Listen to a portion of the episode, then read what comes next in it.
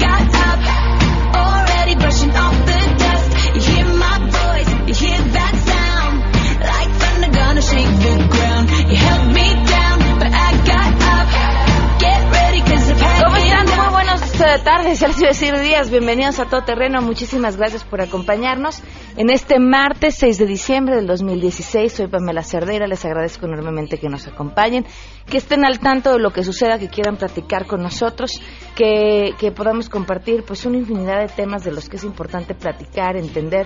Hoy se va a poner buena eh, la discusión sobre el tema del trabajo doméstico. Yo creo es un reflejo del trabajo en general en, nuestro país y de las condiciones de trabajo que tienen la mayoría. Eh, el día de ayer estuvimos platicando y seguramente lo habrán escuchado también ampliamente eh, en Dispara Margot Dispara este tema sobre el proyecto de la Constitución de la Ciudad de México, justamente en lo que se refiere al artículo 21 que habla acerca de la plusvalía de los bienes inmuebles que incrementen su valor a raíz del proceso de urbanización y que a partir de esto esta plusvalía será considerado como un bien de la ciudad, o sea que podría cobrarse un impuesto por ella. Eh, el día de ayer eh, escuchamos ya a un diputado que está en contra de esto y nos decía, si bien el PRI y el PAN votan en el sentido en el que han estado diciendo, difícilmente pasará. Y justamente había que estar atentos a lo que sucediera hoy desde la Asamblea Legislativa. Eh, oponerse a, una, mm, a un artículo como esto es lo más sencillo ¿Por qué de entrada? Porque implica que una parte de nuestra lana pues iría al gobierno de la ciudad. Vamos a discutir los pormenores. Eh, pero, pero también creo que es importante que escuchemos el otro lado de la historia. Le agradezco enormemente a Roberto Remes, quien es el eh, titular de la Autoridad del Espacio Público en la Ciudad de México, que nos tome la llamada y nos acompañe esta tarde. ¿Cómo estás? Muy buenas tardes. Hola, Pamela. Buenas tardes. Muchísimas gracias por tomarnos la llamada. Encantado, Pamela. ¿Cómo defender eh, este artículo? Mira, lo que lo que ocurre en distintas latitudes, este, otras ciudades, otros países, llegan a comprar, cobrar algún impuesto a la valorización derivada de obras públicas, ¿no? Entonces uno puede suponer, no, es que yo tengo derecho a que me des calle, que me des agua, que me des este, una serie de servicios. Sin embargo, la lógica del impuesto a la valorización es poder hacer inversiones mayores que requieren todas las ciudades, y la nuestra no es la excepción, para eh, escalar las infraestructuras, por ejemplo, ¿no? O sea, todos nos quejamos de que no hay agua, el agua está con tandeo, o no hay transporte suficiente, o, o a lo mejor algunos otros servicios están rezagados. Entonces, si yo te digo que el kilómetro de metro cuesta más o menos 100 millones de dólares y que hacer una línea de unos 20, 25 kilómetros cuesta 40 mil, 50 mil millones de pesos, pues estrictamente la ciudad no va teniendo el recurso para poder hacer este tipo de inversiones.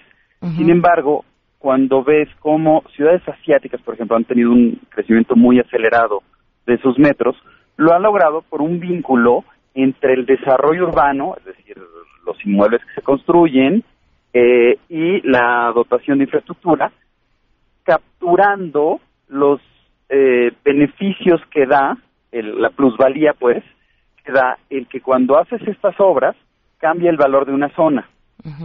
eh, entonces, sí es una gran oportunidad para las ciudades, y, y hemos desaprovechado muchísimas oportunidades en las ciudades, el capturar las plusvalías. Ahora, no son todas las plusvalías, es decir, yo compro una casa y le meto dinero para que sea bonita, la voy arreglando, la cuido muy bien, ¿no? Y luego decido venderla. Y al venderla, a lo mejor voy a beneficiarme de haberla cuidado muy bien, de tenerla este, en muy buenas condiciones.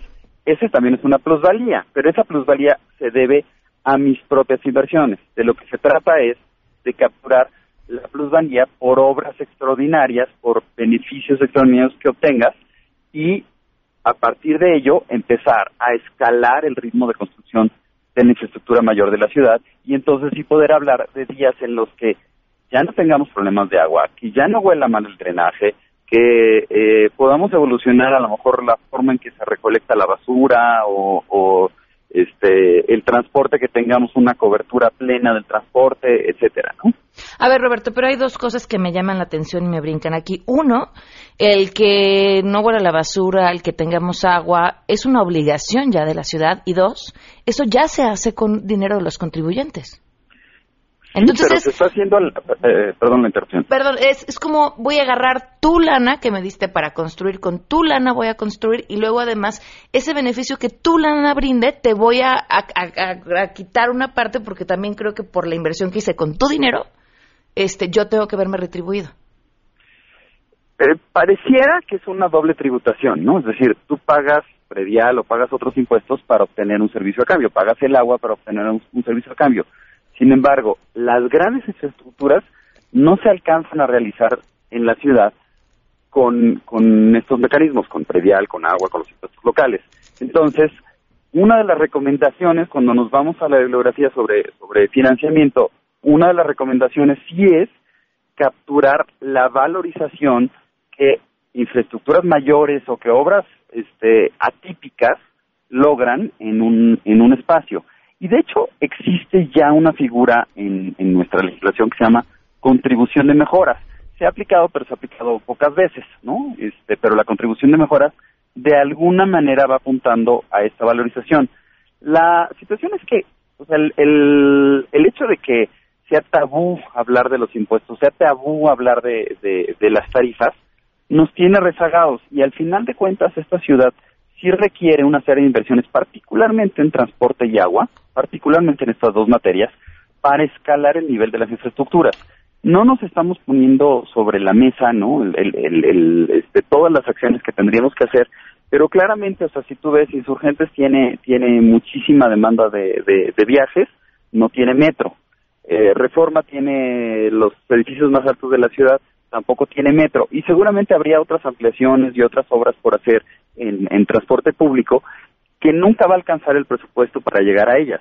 Entonces, yo soy partidario y, digo, mi, mi, mi, mi, posición afuera del gobierno o dentro del gobierno siempre ha sido, digamos las cosas sin anestesia, seamos francos y si hay que eh, eh, recaudar recursos para dar un salto hacia adelante en los niveles de servicios de la ciudad, digámoslo, discutámoslo. Y entonces la lógica que yo interpreto en, el, en, el, en la discusión del constituyente ha estado presente también en muchas lógicas, acá, discusiones académicas, discusiones de, de, de, urbanismo en los últimos años, en donde se ha dicho, híjole, has hecho una serie de acciones como gobierno en donde no has sabido capturar las plusvalías y el beneficiario normalmente ha sido el gran desarrollador.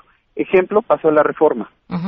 La remodelación o la rehabilitación que tuvo Paseo de la Reforma a inicios de este siglo, más o menos alrededor de, de, de 2003-2004, eh, los beneficios, sí, ok, tenemos los beneficios de que se vea bonita, etcétera, pero los beneficios económicamente los han capturado los que han desarrollado los rascacielos en Paseo de la Reforma. Y entonces ha sido como muy fácil para ellos generar ganancias. de lo que se trata es que buena parte de esas ganancias se eh, socialicen, o sea, lleguen a beneficiar a todos. Pero la iniciativa, bueno, este el proyecto de constitución no contempla a los grandes constructores, contempla a todos por igual. Contempla básicamente, sí, contempla a todos por igual, pero cuando, o sea, ¿quiénes son los que tienen la información eh, eh, oportuna de cuando tú estás realizando algo? Este, los que están mirando, a ver, ¿dónde se está invirtiendo en la ciudad? ¿Qué podemos hacer ahí? Son los que están obteniendo el beneficio de esas plusvalías. Va, pero hablas reforma, lo mismo los constructores que ganaron como quien tendría su casita ahí. Eh, sí, Sí. efectivamente, o sea, sí puede aplicar a todos, pero normalmente lo que tú vas a a encontrar es que si tú aplicas impuestos sobre valorización, los desarrolladores son unos de los que de los que pierden por esto. A ver, me, me, me preocupan muchos temas. Uno, la obra pública es el mayor nicho de corrupción en la ciudad. Entonces, si además de esto la ciudad se va a ver beneficiada con otro ganar a través de esta especie de doble impuesto, o no doble impuesto, como le queramos llamar, eh, pues estamos afilando los dientes de, de quienes la hagan, ¿no? Mira, lo puedes ver así, pero realmente o sea, la ciudad sí requiere una serie de inversiones. Pero sí no- requiere alcanza. te pregunto porque la percepción ciudadana es no les alcanza porque no usan bien el dinero. Ve la evolución de la deuda en la Ciudad de México. Sí ha crecido la deuda en los últimos 15 años y sí ha crecido, pero ha crecido de una manera paulatina. No encuentras estos escándalos de Coahuila, Sonora, Veracruz, en donde de tener una mini deuda de repente escalan a tener una deuda que se acerca bastante a la de la Ciudad de México, ¿no? O sea, estados que tienen deudas de 20, 20 y tantos mil millones de, de pesos. Eh, ahí claramente, ¿no? Este, todo se fugó, ¿no? Acá la deuda ha sido como mucho más paulatina, etcétera, ¿no? O sea, a ver, este, puedo pensar que hay corrupción en el gobierno, mira, a lo mejor sí, pero el, tema principal es la ciudad demanda infraestructuras, ¿no?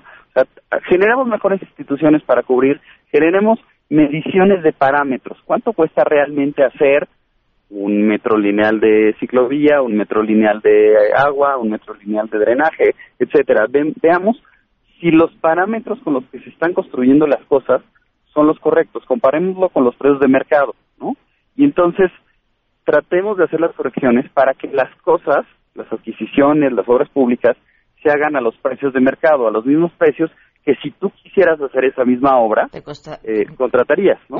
Tratemos de generar ese tipo de instituciones, pero al mismo tiempo, o sea, veamos, si el metro en las cinco líneas centrales, 1, 2, 3, 8 y B, está saturado, algo nos dice que a lo mejor sí tenemos que hacer más metro en la zona central y no solo tratar de llevar el metro a Xochimilco, Milpalta o Guajimalpa, ¿no? O sea, este, tratemos de generar la infraestructura en donde está saturada la infraestructura, eh, eh, donde tengas problemas de pandeo de agua o de que no hay agua, de que el agua te llega color petróleo, etcétera, pues claramente son lugares que requieren inversiones mucho mayores o que a lo mejor la ciudad tiene que estar reciclando su agua, generando una red de drenaje eh, eh, pluvial separada del drenaje orgánico, etcétera, ¿no? Y entonces esas inversiones cuestan miles o decenas de miles de millones, o si nos ponemos a hacer cuentas, de pronto nos vamos a descubrir que esta ciudad necesita este, varias veces lo que se recauda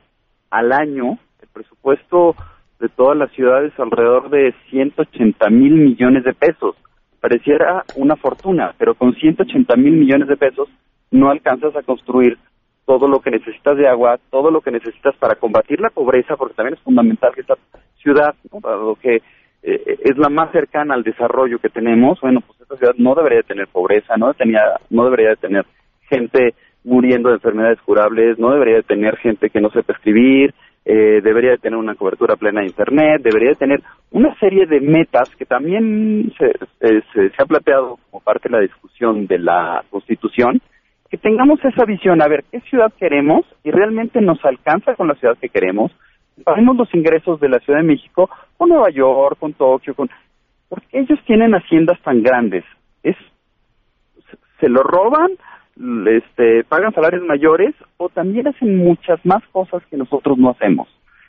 Y, y finalmente el ingreso eh, de los gobiernos por cada este, habitante o por el parámetro que quieras ver, en las ciudades desarrolladas es mucho mayor que el que tenemos en la Ciudad de México. Algo nos dice que escalar el presupuesto este, nos permitiría combatir esos temas que están en nuestros rezagos, pobreza, salud, educación, infraestructuras, etcétera, ¿no? O sea, esa sería la lógica. Lo que yo he visto adentro y fuera del gobierno es que normalmente es una cobija que estamos jalando de los dos lados. A ver, Roberto, por última, y, y, me brinca también este punto, está, eh, está, incompleto. Cuando habla de procesos de urbanización, puede ser prácticamente cualquier cosa. Y a la hora de que puede ser cualquier cosa, bien dicen, el diablo está en los detalles. Entonces, a la hora de no definir qué porcentaje y dejarlo eso luego una ley, a la hora de no definir qué es el proceso de urbanización que terminaría siendo grabado de cierta forma, eh, la verdad nos pone a temblar a todos. Ok, bueno, o sea, esa, esa podría ser también la discusión, ¿no? O sea, no, no nos vayamos por la vía fácil de, este, no, más impuestos, horror, etcétera, ¿no? Vayamos a los detalles para que justamente el diablo no tome ventaja que lo estamos viendo cerca en esta ocasión. Roberto, te, agradezco enormemente que nos hayas tomado la llamada. Eh, es importante escuchar todos los puntos de vista sobre este tema. Gracias, Pamela. El agradecido soy yo. Gracias, hasta luego. 12 el día con 20 minutos. Me volé así nuestro resumen de información. Le pido una disculpa a nuestros compañeros eh, reporteros eh, porque su trabajo estaba ahí hecho. Era importante también hablar de esto, pero vamos con las buenas noticias.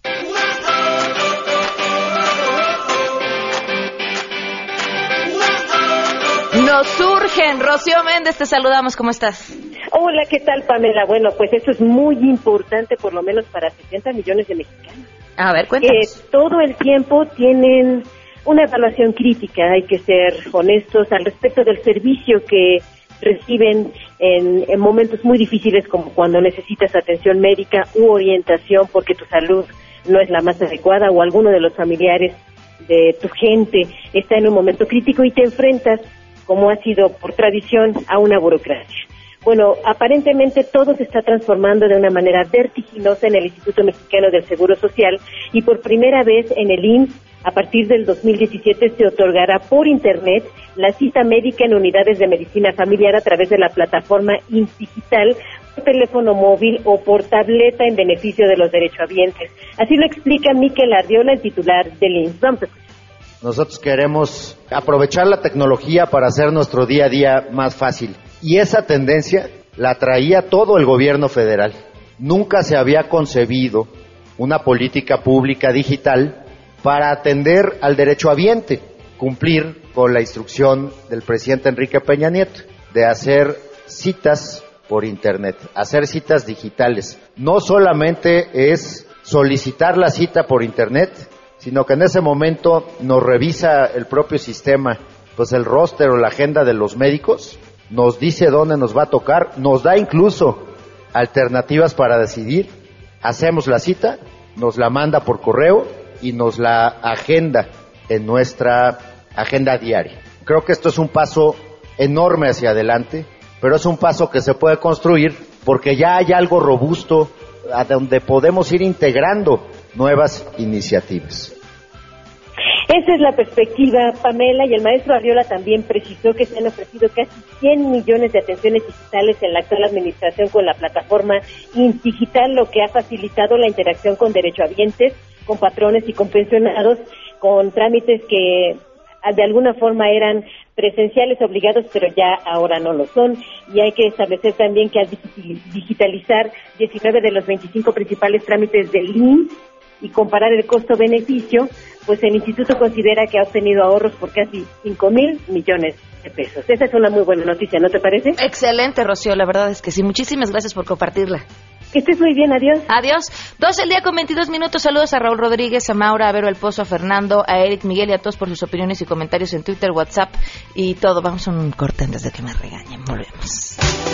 Queremos conocer tus historias. Comunícate al 5166-1025. Pamela Cerdeira. A todo terreno. Donde la noticia eres tú. Volvemos. Pamela Cerdeira regresa con más en A Todo Terreno, donde la noticia eres tú. Marca el 5166125. 12 al día con 26 minutos. Les recuerdo que no se pueden perder el concierto del Auditorio Nacional programa especial con la Orquesta Sinfónica de Minería bajo la dirección del maestro Carlos Spirer. Este domingo 11 de diciembre a las 6 de la tarde, concierto de Navidad. Pueden encontrar los boletos en Ticketmaster y, por supuesto, en las taquillas del Auditorio Nacional. Ayer estuvieron con nosotros platicando de lo que va a haber en este concierto y la verdad es que el repertorio suena espectacular. Luis Mauricio Torres del INCO, gracias por estar con nosotros. Bienvenido. Hola, ¿qué tal? Muchas gracias por la invitación. Eh, cuéntanos, ¿cómo están los estados en cuanto a competitividad se refiere? Pues mira, la semana pasada... Eh, Instituto Mexicano para la Competitividad, que para quien no nos conozca es un centro de investigación eh, aplicada sobre políticas públicas y lo que hacemos cada dos años es evaluar qué tan competitivos son los estados, eh, siguiendo nuestra definición que es la capacidad de los estados para atraer y retener talento e inversión. Eh, pues no nos llevamos muchas sorpresas a lo largo del tiempo. Eh, eh, los estados que salen bien, pues siempre salen bien. Los que salen mal, siempre salen mal. Por ejemplo, en esta ocasión los cinco primeros lugares son Ciudad de México, Aguascalientes, Nuevo León, Colima y Querétaro. Y los últimos cinco son Veracruz, Michoacán, Chiapas, Oaxaca y Guerrero. Hijo, si algo le faltaba a Veracruz bueno, y Oaxaca. Es que no resulta una sorpresa, ¿no? O sea, vemos eh, en los últimos lugares una serie de factores eh, que coinciden, aunque hablamos de eh, violencia, hablamos de ah, bajos niveles educativos, hablamos de un montón de cosas que podríamos encontrar ahí. Claro, así, así como, como lo encontramos en este índice, lo hemos visto durante mucho tiempo evaluando a los estados y, y, efectivamente llegamos a la conclusión de que en realidad en México coexisten dos Méxicos. Eh, y por eso titulamos a nuestro libro y a nuestra serie de, capítulos y artículos eh, sobre la brecha de desarrollo que existe entre el sur y el norte, los estados industrializados y los que no. Eh, sí, efectivamente, históricamente, este ha sido un, un rezago estructural de los estados del sur y creemos que existen al menos seis factores, pero te comento dos, que son los más importantes. Uno es el comercio internacional. Los estados que lograron desarrollarse de 1980 a 2014 era porque tenían eh, conexiones muy fuertes con el exterior vía exportaciones o vía inversión extranjera directa. Solo por poner eh, en perspectiva, los 10 estados que recibieron más IED, más inversión extranjera directa, y que más exportaron, lograron incrementar en 54% eh, su ingreso per cápita de 1980 a 2014, mientras que los estados más rezagados, los que no tuvieron conexiones, menos inversión y menos eh, contacto con el exterior vía exportaciones, solo lo lograron incrementar en 1%. Okay. ¿Han tenido en, esto, en este tiempo que han estado haciendo esta medición algún estado sorpresa, algún buen ejemplo que seguir? Pues probablemente no sorpresa, pero sí eh, el caso de los estados de la frontera es eh, no son sorpresivos porque bueno si tienes si compartes frontera con el mercado más importante del mundo seguramente vas a poder sacarle provecho. Sin embargo el desarrollo de los estados del Bajío eh, nos parece que puede ser relevante no eh, tenían ya capacidad para para incrustarse en los en las cadenas de valor internacional por ejemplo Querétaro eh, se preparó durante mucho tiempo con infraestructura, capacitación laboral, eh, que permitiera traer inversiones de empresas grandes y que pudieran eh, tener un desarrollo de manufacturas dentro del Estado y que pudieran conectarse perfectamente con la frontera y exportar de esta manera. Ok. Me hablabas de dos puntos. Uno, el que tenía que ver con el comercio exterior y el otro. El otro me parece que es fundamental y es la formalidad, tanto laboral como de las empresas. Eh, algo que caracteriza, eh, que, es una característica muy relevante de los, eh, de los estados que han sido competitivos y que han logrado desarrollarse es la presencia de formalidad laboral. Mientras no logremos generar empleos formales que entreguen salarios eh, competitivos, pues no vamos a poder sacar a gente de la pobreza. Los programas asistencialistas no van a cubrir con todo el déficit que se necesita para, eh, eh, para impulsar el, bienestar de las personas y pues para eso necesitamos empresas. Los gobiernos no generan empleos. los que generan empleos son los empresarios, la gente que invierte, la gente que, que, que, pone en riesgo su patrimonio para generar algo más un dato. Por ejemplo, Querétaro tiene 24 eh, empresas registradas en el IMSS, es decir, que son formales, por cada mil, por cada mil adultos, eh, mientras que los estados eh, de Chiapas, Guerrero, Oaxaca, pues a duras penas llegan a los cuatro, por, a, a las cuatro empresas por cada mil, por cada mil adultos. Entonces, mientras no logremos desarrollar un buen ambiente de negocios que genere certidumbre para las empresas formales, porque no solamente es abrir empresas eh, eh, lo más rápido posible, es abrirlas y permitirle que, que, sobrevivan durante mucho tiempo para que generen utilidades sí para los inversionistas, pero empleo también para las personas que viven ahí. Y ahí sí las instituciones de gobierno juegan un papel fundamental. Sin duda, las políticas públicas eh, son fundamentales para, para, que esto pueda suceder. Y mientras tengamos cosas como corrupción, eh, inseguridad, gente que cobre piso, eh, inspecciones, sorpresa. Que, que también es, cobran piso. Que también cobran piso, institucionalmente, bueno, pues no lograremos tener eh, más empresas que duren mucho más tiempo. ¿Dónde pueden ver toda esta información? Eh, el índice se puede descargar en nuestra página, uh -huh. es imco.org.mx, imco.org.mx. Perfecto, pues Luis Mauricio, muchas gracias por compartirlo con nosotros. Muchas gracias a ustedes. 12.31, vamos a una pausa, volvemos. Si te perdiste el programa A Todo Terreno con Pamela Cerdeira, lo puedes escuchar descargando nuestro podcast en www.noticiasmbs.com. Pamela Cerdeira está de regreso en a todo terreno. Únete a nuestra comunidad en facebook.com. Diagonal Pam Cerdeira. Continuamos. 12 con 37 minutos. Claudio, qué gusto verte por aquí. ¿Cómo estás? Muy bien. ¿Y tú, Pamela? Muchas gracias por invitarme no, otra hombre, vez. gracias por acompañarnos. Eh, Claudio, que tiene el, eh, decir, el mejor cutis de la radio. la verdad es que te oí hace unos días con los de Dispara Margot y me acordé eh, de esa sensación de, de, rico, de frescura, de consentirte, de apapacharte que tienen las mascarillas de Mele. Bueno, bueno, muchas gracias. Y pues sí, te voy a, te voy a decir, ya tenemos muchos, muchas cosas que hemos eh, logrado aquí en México. A la gente que no nos conoce le voy a platicar un poquito qué es Embelé. Embelé es una marca de productos diseñados en Francia y que son hechos en diferentes partes del mundo. Tenemos en Asia, por ejemplo, eh, Japón, China, Corea, y, y, mucha gente un día me decían, ah, es que están hechos en China. Y le digo, sí. Y me dice, pero ¿por qué en China? Y le digo, ¿alguna vez has visto una china arrugada? La piel de las mujeres asiáticas es o a una coreana o una japonesa. Las japonesas sobre todo. Y ahora te voy a decir, en Belé, eh, esta marca de, eh, de productos listos para usarse tiene una de las, de las fábricas en, en China, en Japón, uh -huh. en Corea. ¿Por qué? Porque toda esta tecnología nace allá. Estos productos listos para usarse, hay una actriz que se llama Fan Bingbing, uh -huh. que es una de las actrices chinas mejor pagadas, usa, eh, lo, lo dijo el otro día públicamente, que usa más de 500 mascarillas al año. O sea, una usa dos al dos día. Al día más claro. o menos en promedio. Y, y les, para la gente que no sabe, le voy a decir qué es esta tecnología. Es una tecnología que está cambiando la forma de cuidarnos la piel en el mundo. En Belén, México, ya tiene más de un millón de mascarillas vendidas. Eh, tenemos dos años y medio aquí en México con excelentes resultados. ¿Por qué? Porque no hay mejor recomendación que la que hace un cliente satisfecho. Uh -huh. Entonces, nos ha ido muy bien, afortunadamente, con este tratamiento Gold que estamos eh, presentando hoy, que es un tratamiento de 10 mascarillas listas para usarse con 5 diferentes fórmulas que ayuda a todo lo que la piel necesita va a tratar este, este, este tratamiento, como sabes, Pamela, hasta siete diferentes condiciones. Va a ayudar a humectar, limpiar, suavizar, mejorar la firmeza de la piel, atenuar líneas de expresión, disminuir ojeras y disminuir manchas. Entonces, ¿qué, qué pasa con este tratamiento y por qué el éxito? Vas a ahorrar dinero, porque los siete productos que usabas antes los vas a dejar de usar vas a empezar a usar una, un, un, producto que ves resultados desde la primera aplicación, un sentimiento de hidratación profunda, sí. De frescura y qué tienen estas fórmulas que han sido el éxito. Son cinco diferentes fórmulas en estas 10 mascarillas que vienen en un tratamiento. Contienen colágeno y algún ingrediente natural. Colágeno y miel, colágeno pepino, colágeno sábila, colágeno arbutina y colágeno y ácido hialurónico. Combinadas estas cinco fórmulas, y te voy a, te voy a decir, son 10 mascarillas. La mascarilla 1 viene con el número 1 y así hasta la mascarilla 10, entonces no hay pierde. Empiezas con la mascarilla 1, terminas con la mascarilla 10 y es una cada tercer día. Hoy es martes, hoy es la mascarilla número 1, vamos a suponer que hoy empezarás tu tratamiento.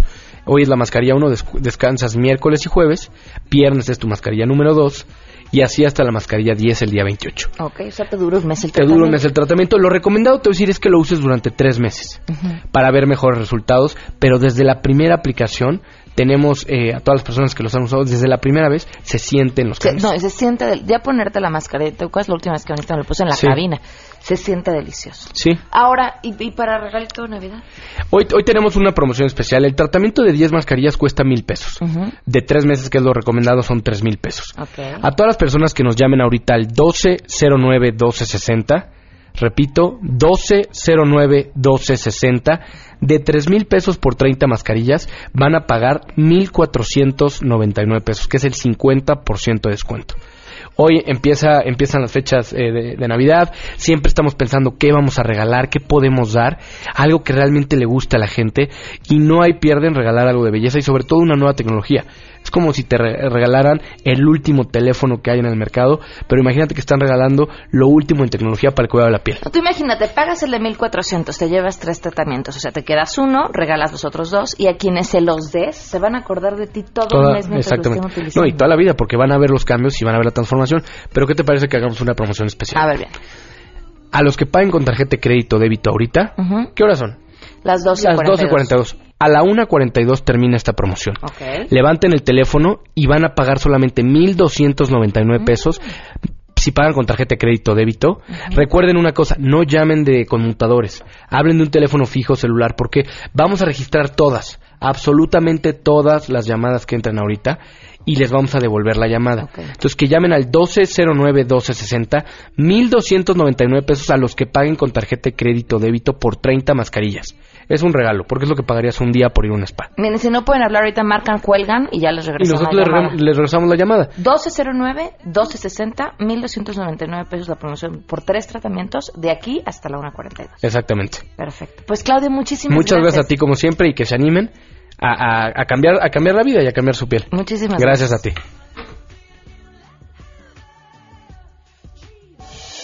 Si tienes un caso para compartir, escribe a todoterreno.mbs.com.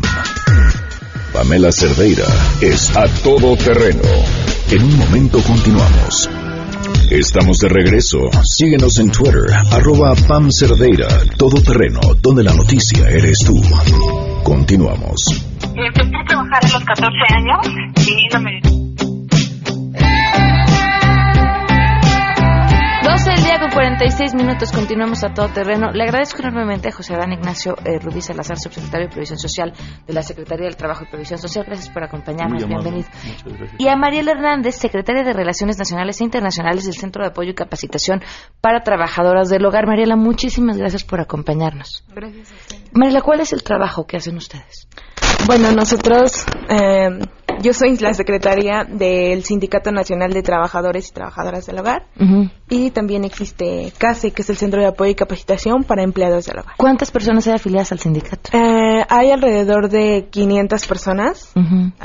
En este año se afiliaron un poquito más, pero realmente no tengo exacta eh, la, cu- eh, la cuenta.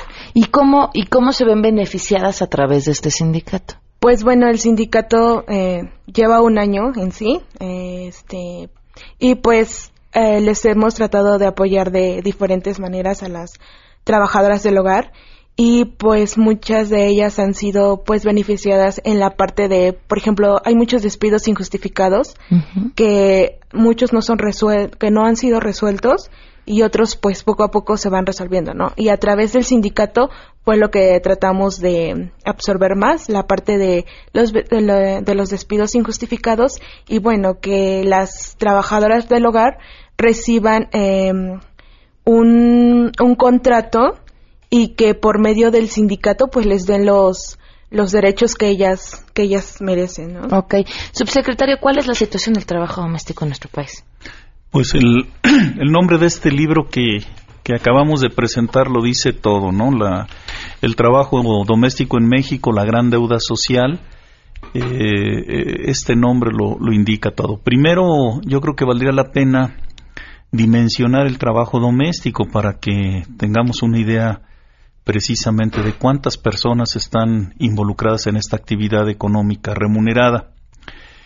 Eh, de acuerdo con el INEGI, son 2.300.000 personas que realizan una actividad eh, considerada como trabajo doméstico remunerado y de ese gran total el 95% son mujeres y solo un 5% eh, lo realizan hombres. El trabajo doméstico tiene eh, características muy particulares, por lo que incluso en la Ley Federal del Trabajo está incorporado este trabajo en los llamados trabajos especiales.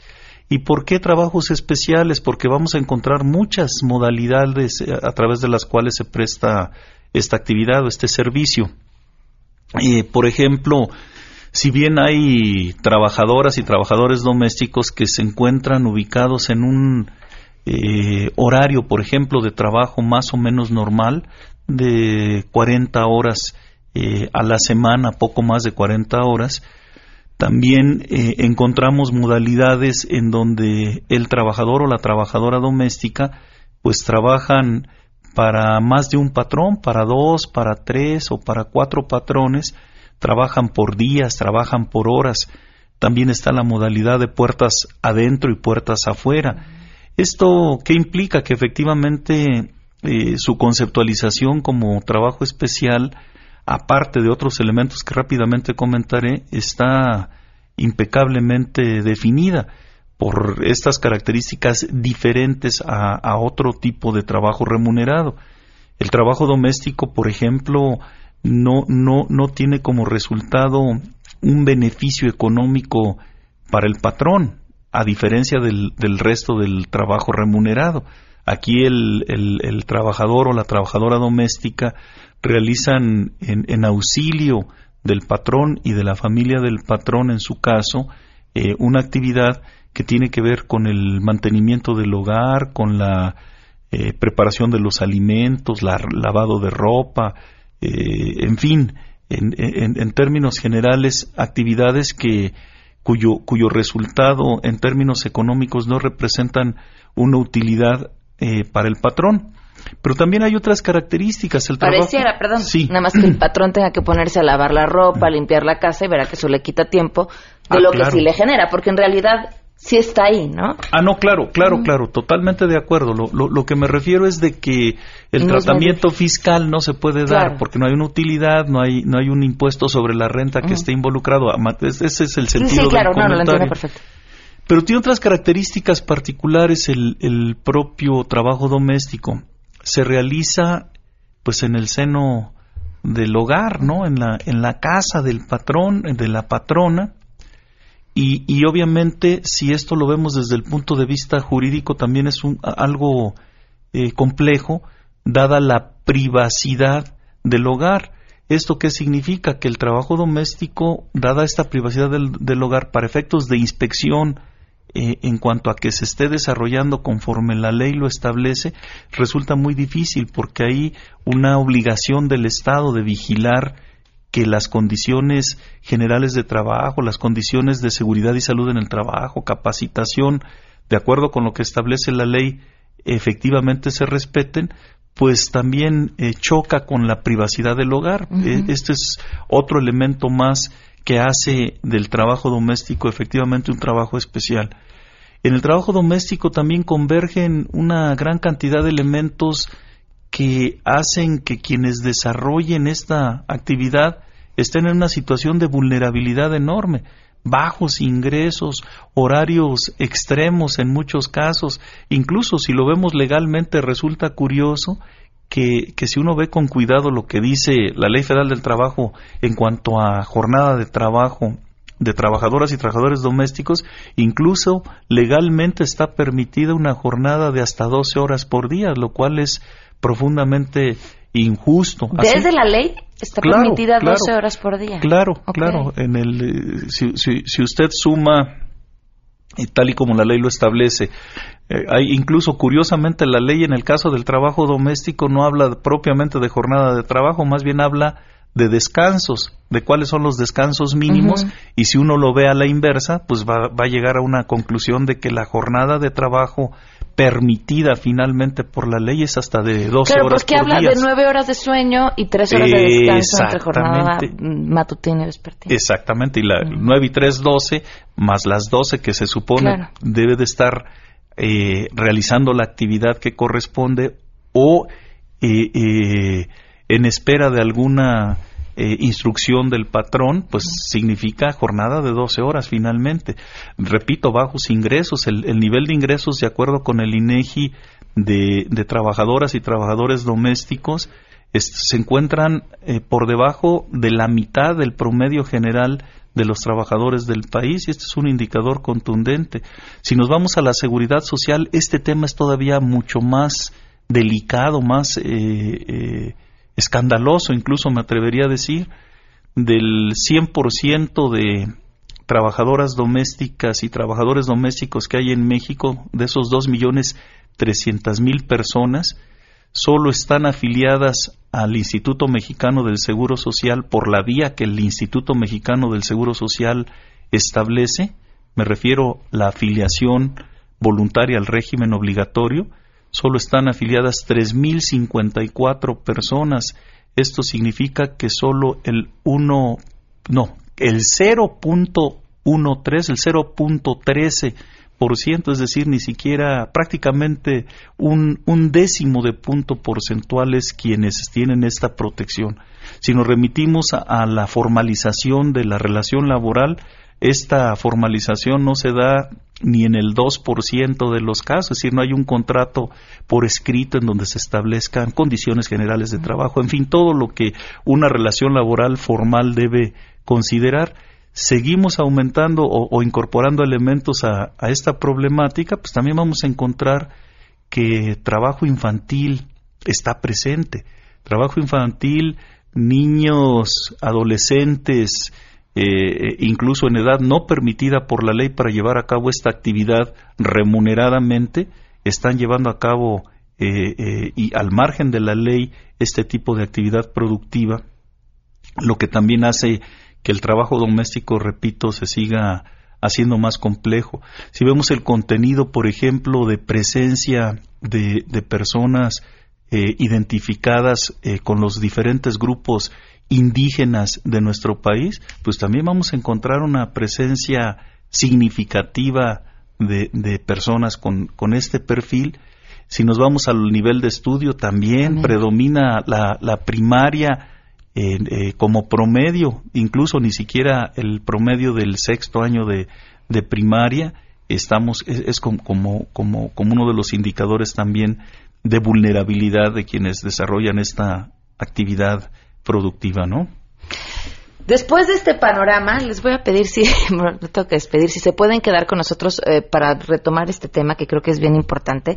Nada más, antes de cerrar, por lo menos el día de hoy, Mariela, eh, quisiera que nos dijeras cuáles son los puntos básicos eh, cuando hablamos acerca de los derechos de trabajo doméstico que hay que tomar en cuenta o en los que tú pondrías, Dios son todos, pero en los que pondrías especial atención. Es importante para, para hacer conciencia sobre el tema al público. Ah, bueno, los los derechos básicos de los trabajadores del hogar. Eh, es eh, una jornada justa de ocho horas. El contrato colectivo de trabajo, que es uno de los principales, porque sin contrato no se pueden respetar todos los derechos de, de los trabajadores del hogar. Y, este, bueno, el aguinaldo, que ya estamos en diciembre y que es como parte de las trabajadoras, eh, las vacaciones, Um, y bueno, eh, la parte de la seguridad social, que es algo, un tema muy difícil dentro de este sector, porque, como decía ya el, licenciado, es porque dentro del régimen, más bien dentro del de, seguro social no tenemos un régimen los trabajadores del hogar. Entonces, el seguro social dice, no puedo abrir un régimen para las trabajadoras del hogar porque son más de dos millones, ¿no? y eso les asusta. Entonces, es como algo, para nosotros, es algo fundamental que nosotros tengamos como trabajadores del hogar. Y bueno, todos los derechos que vienen dentro de la, de la carta que nosotros ponemos y que ya está este, estipulado en el, contrato colectivo de trabajo. Que les vamos a compartir a través de Internet. Mientras tanto, hoy les agradezco enormemente a Mariela y al de subsecretario que nos hayan acompañado y, y podemos retomar esta plática este, vamos a seguir. Muchísimas gracias. muchas gracias. Muchas gracias. Y por último, les recuerdo, si buscan un regalazo para esta Navidad, vayan a Movistar. Están dando, de verdad, el regalo más divertido y además para toda la familia. Si ustedes compran un teléfono y le ponen 200 pesos de recarga, se llevan unos lentes de realidad virtual que están increíbles y pueden llevarlos a viajar a donde ustedes quieran, así, desde donde estén, sin tenerse que mover. Me despido, soy Pamela Cerdeira, se quedan en compañía de Alejandro Cacho. MBS Radio presentó a Pamela Cerdeira en A Todo Terreno. Te esperamos en la siguiente emisión, A Todo Terreno, donde la noticia eres tú. MBS Radio, en entretenimiento, estamos contigo.